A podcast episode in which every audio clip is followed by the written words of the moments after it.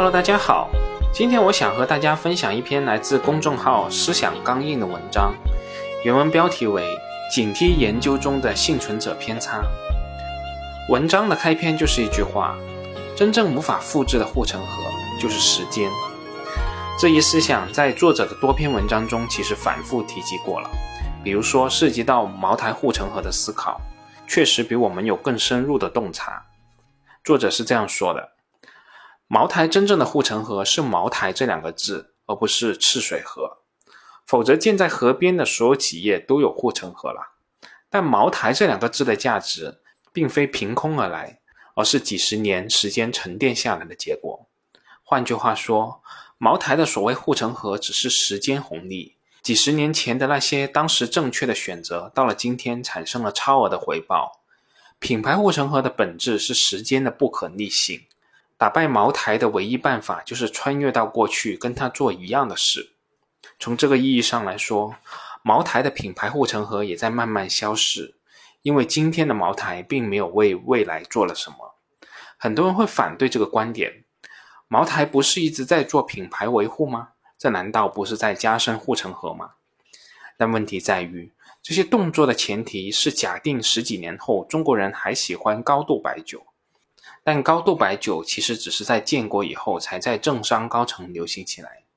而有相似文化背景的日本、韩国都选择了低度酒。没有人知道未来是怎么样的，唯一可以相信的是，如果你什么都不改变，你会渐渐平庸化，护城河也救不了你。你必须对未来而不是现在提前反应，提前布局一些不可能产生利润的未来生意，这就是战略。作者的这一段话确实让我对企业的护城河有更进一步的思考。至于作者的观点是对是错，我们能否接受，我认为这都不重要。重要的是，作者的这些洞察可以引起我们思考。我们不可能也完全没有必要全盘接受某个人的投资思想。我们要形成自己的投资方式和思路，而这些思考对我们走自己的路是极为有益的。好了，我们闲话不说。我们马上来说一下这篇文章。作为长期看好爱尔眼科的投资者，我经常向大家解释公司的投资逻辑。当然了，也乐于接受大家对这些逻辑的质疑。其中最常见的是对合伙人医院的质疑。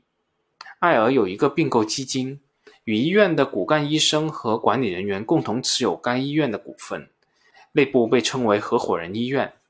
在达到一定的盈利条件后，触发收购条件，上市公司再以一定的估值收购并表。因为眼科是重资产，医院需要积攒口碑，客源提升慢，医院开设的初期都会出现巨额的亏损，影响上市公司的业绩。放在体外，等进入盈利期后再收购，可以做到高速扩张的同时，让上市公司的业绩保持稳定。爱尔眼科目前体外的医院还有几百家，至少未来五年的业绩是非常确定的，刚好符合目前投资者追求确定性的审美，导致目前的估值实际上已经包含了未来三到五年的业绩。所以大家最常见的质疑是，看上去这种合伙人医院没有任何的壁垒，最近上市那么多眼科连锁医院，大家都可以学这套资本运作的方法，那爱尔眼科的壁垒还存在吗？这是一个好问题，它涉及到成功的商业模式是否能复制的问题。举一个跟体外孵化有关的例子：某化工类上市公司的业绩不错，但天花板低，准备投资锂电上游正极材料。消息放出来了，股价反而跌了。董事长问来调研的基金经理：“为什么投资者不看好？”基金经理解释：“如果是几年前炒题材的时代。”股价肯定先拉几个涨停，但现在的审美是要看行业的基本面。正极材料是竞争格局最差的领域，龙二、龙三都拿不到估值，一个新进入的企业折价也很正常。见董事长想借助资本市场实现转型，这位基金经理给了一个建议：让大股东抵押股权融资或减持部分股份资金进行投资，成熟之后再注入上市公司体内。这样既不影响现在的业绩，又能给资本市场优质资产注入的预期，从而提升估值。结果不但被断然拒绝，基金经理还遭到鄙视。董事长表示自己是做实业的，看好行业的长期前景才投资。企业的盈利波动是难免的，并不屑于资本市场的这些花招心思。说到这里，我想插一句题外话：原文作者说到了这个案例，我是亲眼所见，只是里面的基金经理换成了证券公司的保荐人，除此以外，基本上是可以原文复制了。那听上去好像是这些搞资本运作的人该好好反省一下，但实际情况很可能是大股东不愿独自承担新业务的风险。他当然知道这个领域的产能几年后有过剩的风险，放在上市公司里，万一做亏了，大家一起分担不是更好吗？体外培养成熟以后注入体内的资本运作策略，事情做成了，大家都觉得顺理成章的逻辑。甚至有人还要质疑溢价收购有没有猫腻，但没有做成之前，就是大股东和合伙人独自承担风险。医院经营失败了怎么办？上市公司不愿收购怎么办？收购价怎么定？这些都是不可测的风险。所以，我们只能得出结论：艾尔当年对眼科医院的未来盈利是很有信心的，而且事实也证明了艾尔的信心并非过度自信。而这家化工上市公司对未来的业务信心并没有那么强。商场如战场，输家常常尸骨无存，所以像艾尔这样的公司，我称之为幸存者。所以分析这类公司，很容易出现一个统计学上的错误——幸存者偏差。成功者是竞争中优胜劣汰筛选后的结果。如果我们只研究成功者，并把这些筛选后的结果当成竞争之前的全面样本进行分析的话，就有可能出现错误的结论。最经典的例子就是二战中，军方统计战斗机上弹孔最多的部位是机翼，从而得到机翼需要加强保护的结论。后来，一位统计学教授多次写信指出这个幸存者偏差的错误，受到致命伤害的飞机都飞不回来了，不会出现在统计样本之中。价值投资研究的都是幸存者，研究白酒用茅台、五粮液为例，研究电子以立讯为例，研究银行以招行为例，研究新能源以宁德时代为例。如果你把这些优秀的企业看成是行业的基本特征，就会出现幸存者偏差，认为后来者也可以复制这些企业成功的逻辑，或者认为这些成功者还可以自我复制。严格的分析方法是用一个行业的所有企业为样本，至少要用正常的企业为对照组的样本。研究白酒应该以金种子酒为例，研究电子以华威电子为例，研究银行以华夏银行为例，这才能发现他们与行业龙头之间存在不可逾越的鸿沟。幸存者偏差通常意义是告诉我们研究要全面，但我认为还有另一层意义。幸存者偏差常常让我们低估了行业龙头的护城河中唯一不可复制的资源——时间。它常常如同电影里即将关闭的门，是生与死之间的界限。幸存者偏差会导致过于简单的归因，比如我们在分析奢侈品的经营模式时，总爱拿爱马仕为例，总结奢侈品的几个核心逻辑：第一，价格越贵，需求越高的韦伯伦商品；第二，限量、稀缺、手工。第三，利用各种渠道讲好品牌的故事。那么问题来了：如果我们有大量的资金和足够的时间，可以按照这些规律打造一个全新的奢侈品吗？东阿阿胶十年提价七倍，高达百分之二十五的营销费用，配合各种华丽的营销手段，打造滋补品中的茅台，并高价收购了上游铝等养殖资源。企图垄断驴皮资源，结果反而因为利润空间变大，引来无穷无尽的进入者，竞争格局恶化，提价游戏难以为继。价格越贵，需求越高，是典型的幸存者偏差，在现实世界中，绝大部分时间都不会出现。所有奢侈品牌都是幸存者，只是正确的时间刚好做了正确的事的偶然结果。爱马仕代表性的铂金包。得益于简铂金的明星魅力，但简铂金并不是代言人，反而要求爱马仕停止用自己的名字命名这款包。奢侈品的市场是二战后急剧变化的时代突然出现的一个机会窗口，如果你的品牌刚好符合奢侈品的那几个要求，你又刚好做对了一些事，就进入了这个时间窗口。而奢侈品市场的容量是极为有限的，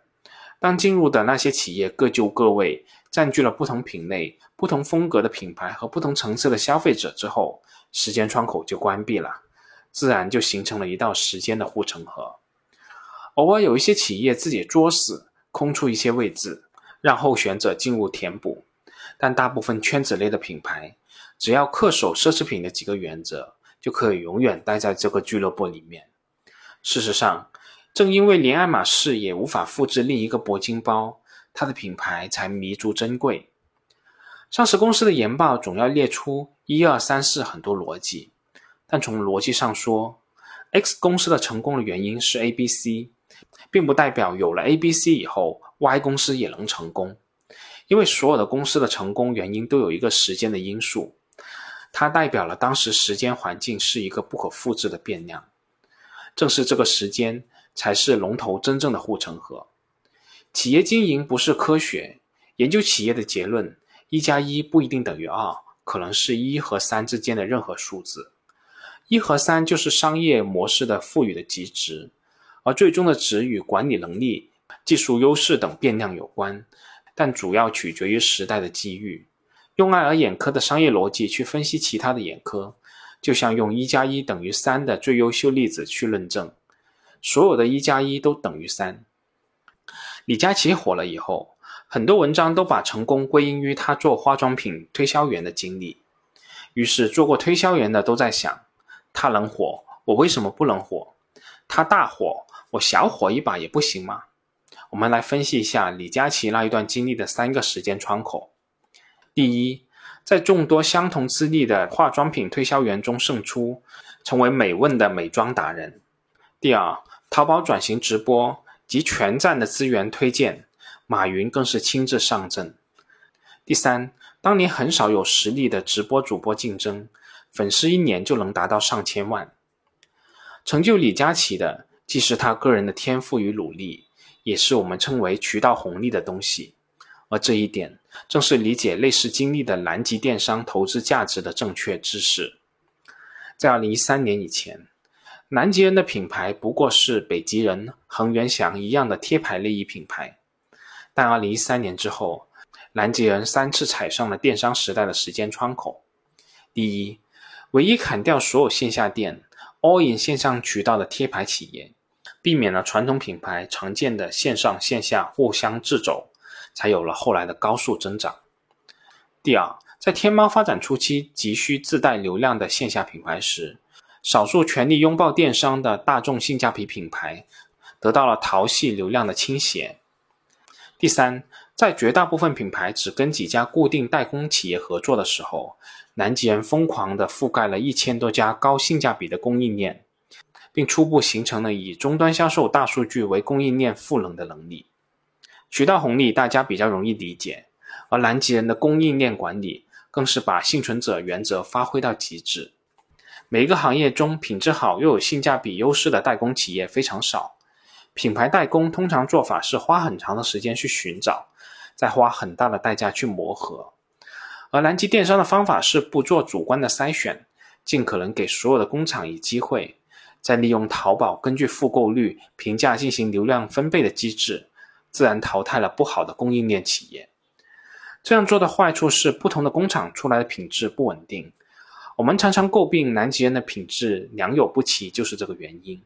但好处是找到优质供应链的速度快。这个模式难点就是品质不稳定的供应商对品牌产生不良的影响的速度，跟优质供应商优胜劣汰的速度哪一个更快？很多人都觉得南极人的模式很容易被复制，而事实上，这个时间窗口已经没有了。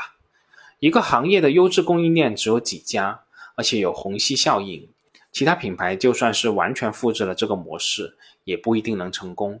在一份2019年1月的淘宝搜索词表中，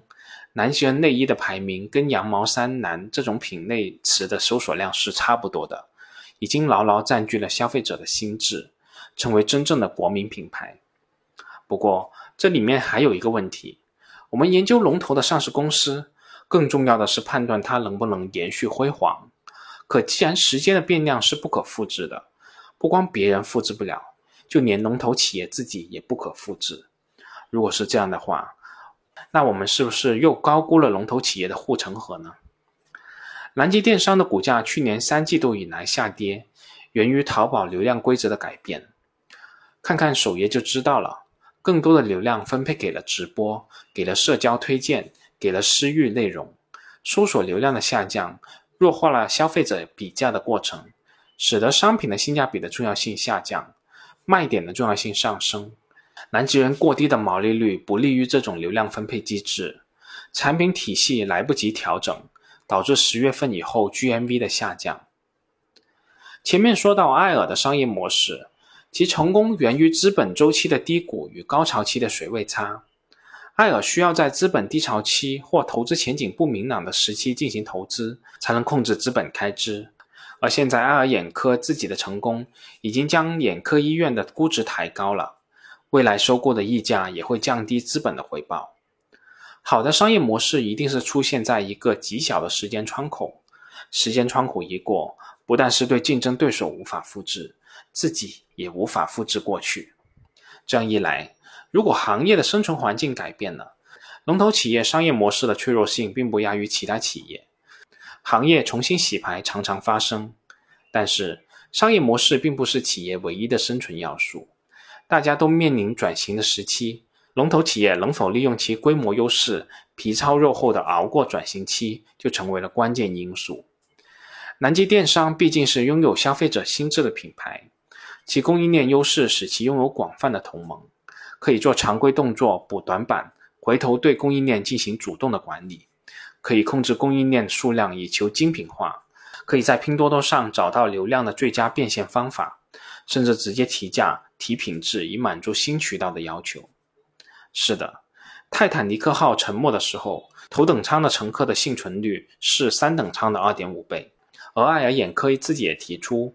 公司的规模已经足够应对新医院的盈利波动了。新医院的投资主体将回归上市公司，今后医院连锁的竞争更多要发挥规模优势、管理优势等先发优势，而不是过去的那种单一注重增长类指标的管理模式。企业在发展初期，凭借独特的商业模式和定位，可以借助时间窗口的力量跳跃式的发展，但到了一定的规模，原先的商业模式作用就退居次席。要么抓住新的风口，二次创业，形成新的商业模式；要么强化规模优势，用管理补短板，成为全面发展的巨头。随着企业规模的变化，出于企业文化的需要，管理者开始从企业的历史总结成功的经验，心怀成功渴望的创业者和渴望稳定盈利的投资者，虔诚地拜读这些理论，并相信这些传奇可以永续。人类思维的自大在于，我们总是觉得万事必有原因，但非常遗憾，真正决定成败的都是可遇不可求的时代机遇。只有偶然的时间窗口形成了护城河，才是真正的壁垒。不但他人无法复制，自己也无法复制。好了，这篇文章我就给大家说到这里，我们下次再见吧。